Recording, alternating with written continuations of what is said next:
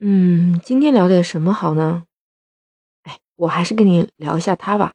关于它是我们人类在 DNA 里面就已经害怕的动物，就是前面我讲过一期节目，那当然是蛇了。那它不光是被害怕，但也是被奉作为神明啊。哎，我给你讲一下我看到的故事啊，说在古埃及啊，有人就认为蛇是君主的保护神。法老可是最大的了吧？法老他用黄金和宝石铸造的是一个眼镜蛇的形象，并且把它装进了那个皇冠里面的一个很显眼位置，作为皇权的徽记。那标志着这蛇可不是一般的东西啊，在我的皇冠顶上呢。你看，还有欧洲国家的节度使就把两条蛇的形象雕刻在拐杖上面，表示这是使节杖。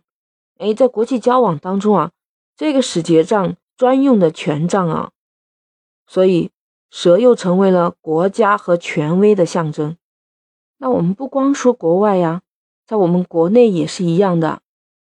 都知道远古的时候不是有个女娲补天吗？我们知道的那个女娲是长什么样子呢？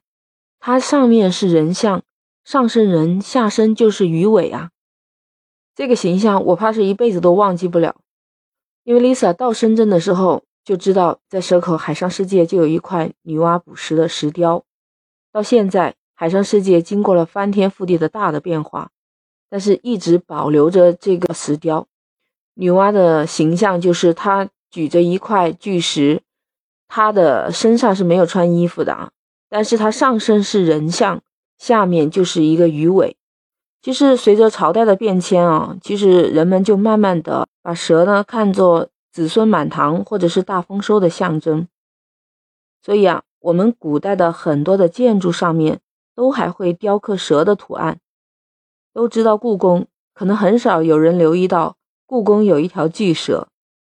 它其实呢就是围绕故宫建筑四周的内金水河。去过故宫的小伙伴可能会发现。内经水河弯曲一点都没有规律的，而且是非常不对称的。以前的工艺啊，我国以前是讲究对称美的。那内经水河为什么做成这样的风格呢？其实也就是为了体现出蛇的形态。内经水河流出的地方呢，是一个蛇头的形状，其实就是皇室他们希望自己的国家能够风调雨顺。而且皇室可以繁衍出更多的子孙后代。在中国的文化当中啊，蛇和龟是长寿的象征。你发现没有？你去寺庙里面烧香，经常会有蛇龟的那个雕塑，它是连在一起的。就在民间，不是有一种说法吗？说蛇是龙的化身，不是有一种叫法叫蛇是小龙。那时候人们见到了蛇啊，就相当于见到了龙，要说出大吉大利的这样的话。目的啊，就是希望自己催旺自身的运气，希望自己的人生可以得到龙的保佑。蛇又是财富的象征，蛇有自己的地下王国，对吧？